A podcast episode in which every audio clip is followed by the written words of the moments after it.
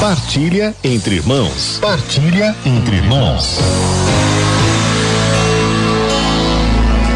A santidade, meus irmãos, a vida cristã começa dentro de casa. Começa no lar. São João Maria Vianney, conterrâneo de Santa Teresinha, Santo Curadace, diz assim, tem uma, uma frase é, bem forte. Ele diz: abri as Escrituras. Abram a Bíblia. Abri as Escrituras e ali vereis que, quando os pais foram santos, também o foram os filhos. Quando os pais foram santos, os filhos também foram. É isso que nós vemos na Bíblia. Quantas, quantas? Por exemplo, Ana, no Antigo Testamento, mãe do profeta Samuel. E tantos outros exemplos. Isso certamente se aplica à família de Santa Teresa de Lisieux, a família Martin. Pais santos, filhos santos. E aqui nós podemos encontrar o valor do sacramento do matrimônio, o valor do batismo, o valor da educação na fé, o valor do bom convívio em um lar verdadeiramente cristão o valor do perdão na família, da caridade dentro da família, o valor do bom exemplo. Luiz Martin, Luiz e Zélia Martin se casaram em 13 de julho de 1858. E desse casamento vieram nove filhos. Quatro deles o Senhor recolheu quando eram muito criancinhas ainda. E a caçula foi Teresa. A filha que veio logo antes de Teresa se chamava Melânia Teresa. E ela faleceu ainda com poucos meses. E foi uma grande dor para sua família. Mas então depois veio a nona filha, Terezinha, que recebeu o nome da sua irmã que tinha falecido. E ela foi muito, mas muito amada. Porque ela devolveu a alegria àquele lar, devolveu a alegria à sua família. Então, cresceram ali as suas cinco filhas: Maria Luísa, Paulina, Leônia, Celina e Terezinha. Luiz e Zélia Martã são santos também. Eles foram canonizados em 2015. São Luís e Santa Zélia. E veja o que diz a própria Santa Teresinha sobre a sua querida mãe. Ela escreve assim. Aliás, aqui quem, quem escreve é, a, é Paulina, irmã de Santa Teresinha. Ela diz: Quando pequenina, mamãe punha-me sobre seus joelhos e contava-me histórias da vida dos santos. Certa vez disse-me que no céu somente as virgens seguiriam por toda parte Jesus sob a forma de cordeiro sem mancha. Seriam coroadas de rosas brancas e cantariam um cântico que outros não poderiam cantar. Eu lhe disse então que haveria de ser virgem, como uma bela coroa branca, com uma bela coroa branca, e perguntei-lhe de qual cor seria a sua. Pois ela me fizera notar que as pessoas casadas não teriam cor branca. Respondeu-me que seria, sem dúvida, uma coroa de rosas vermelhas. Olha que coisa linda! A mãe fazendo brotar no coração da filha o desejo do céu. E, de fato, Paulina, como na verdade todas as irmãs, entraram para a vida religiosa. As cinco irmãs, Teresa, mais as quatro irmãs, se tornaram freiras. A respeito de Luiz Martin, o pai de Santa Teresinha, Santa Teresinha escreve assim. Ele chamava a Teresinha de a sua rainhazinha, de tanto que ele a amava. E ela escreve assim: aos domingos, na missa, quando o pregador falava de Santa Teresa, e aqui é Santa Teresa d'Ávila, Santa Teresa reformadora do Carmelo, que tinha Santa Teresinha viveu ali no século XIX na França, né? Essa outra Teresa viveu no século XVI na Espanha. Quando. Ela escreve então, aos domingos, na, te... na missa, quando o pregador falava de Santa Teresa, papai inclinava-se para mim dizendo baixinho: Escuta, minha rainhazinha. Ele fala de tua santa padroeira. Eu escutava, continua Teresa, com efeito, mas olhava mais vezes para papai do que para o pregador.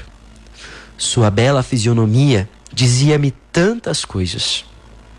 Por vezes, seus olhos se enchiam de lágrimas, os quais ele em vão se esforçava por reter. Não parecia mais ser da terra. De tal modo sua alma gostava de mergulhar nas verdades eternas. Terezinha podia ver nos olhos do seu pai o quanto ele amava a Deus.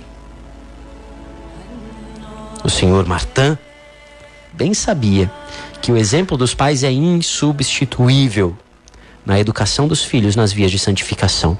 Nos dias de hoje, nós tanto nos preocupamos em dar uma boa escola às nossas crianças, né? E uma boa escola, para nós, é uma escola que prepare para o vestibular, para entrar numa boa faculdade. Mas nós pouco ensinamos às nossas crianças o caminho do céu. Educamos para as coisas deste mundo, mas não educamos para a vida eterna. Precisamos educar as nossas crianças nas virtudes. Precisamos ensinar as nossas crianças a rezar. Pre precisamos levar as nossas crianças à missa domingo. As nossas crianças precisam crescer sabendo: domingo é dia de missa. Domingo é dia de ir na casa do Pai. Santa Teresinha ficou órfã de mãe, ainda cedo. Então seu pai percebeu mais ainda como ele tinha responsabilidade de educar suas filhas nas virtudes. Santa Teresinha diz ainda: com uma natureza como a minha, se, se tivesse sido educada por pais sem virtudes, eu me teria tornado bem má, talvez até me perdendo.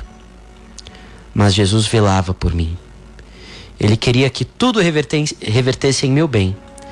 Mesmo os meus defeitos, os quais, cedo reprimidos, me serviriam para adiantar-me na perfeição. Olha só, ela diz até que a sua mãe muitas vezes era severa com ela. Depois a gente vai conversar amanhã sobre a infância dela e vocês vão ver como um dia o seu pai foi duro com ela. E isso foi necessário para que ela crescesse, amadurecesse. Até mesmo uma santa como Santa Teresinha precisou de limites dados pelos seus pais. Quanto mais as nossas crianças. Pode parecer algo muito grande, né? Como assim? Nós vamos ser, temos que ser pais, ou avós, ou educadores, enfim, santos, para educar os nossos filhos. Mas veja, longe de ser algo impossível, fato de haver São Luís e Santa Zélia Martã mostra que a santidade é para todos. Não somente para padres, freiras, mas para a vida em família. A tua família é chamada à santidade. Você, viúvo, viúva, São Luís foi um viúvo que se tornou santo. Você casado, casada, você é chamado à santidade. E o melhor modo, portanto, de trazermos a fé às nossas famílias.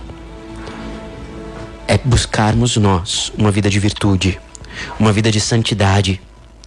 Educar os nossos filhos, as nossas crianças, os nossos jovens na igreja, na palavra, com o exemplo dos santos. As nossas crianças têm tantos heróis, não é verdade? Gostam dos heróis do cinema, da Marvel. apresentemos os verdadeiros heróis às nossas crianças, as histórias dos santos. Conta para o seu neto a história dos santos. Conta para ele, para ela. Você vai ver os seus olhos brilhando. E isso não é uma fantasia. É a mais pura realidade. É a mais verdadeira vida que possa existir que saibam todos que a santidade é possível e que o Espírito Santo pode realizar em nós esta obra de amor. Convido você agora a pedir a força do Espírito Santo. Pela intercessão de São Luís e Santa Zélia Martã, bem como de Santa Teresinha, sobre a tua família. Pede agora, por você, pela tua família, a graça do perdão, a graça da fé verdadeira. Se na tua família a fé está um pouco fria, se você percebe pessoas da tua família que já não seguem a fé católica, reza. Reza, reza o terço pela tua família. Oferece os teus sacrifícios, as tuas dores, se você sofre de dores no corpo, por exemplo. Oferece pela tua família ao invés de reclamar. Coloca um sorriso no rosto e diz: Senhor, esta dor é pela conversão dos meus filhos. Esta dor, este sofrimento, esta doença é pela conversão dos meus netos. Você, você fará um grande bem assim. Foi o que Santa Teresinha fez. Santa Teresinha, o que ela mais fez na sua vida foi rezar e se sacrificar pela conversão dos pecadores, pelos sacerdotes. Façamos isso pelas nossas famílias, pelos nossos jovens. Espírito Santo de Deus, nós pedimos que o Senhor realize em nossos lares uma obra de restauração, uma nova obra de amor. Faz com que a fé seja reavivada, Senhor. Faz com que os casamentos sejam reconstruídos. A fidelidade tenha novo brilho. Vence, Espírito Santo, sobre os nossos jovens Santa Teresinha do Menino Jesus, intercedei pelas nossas famílias.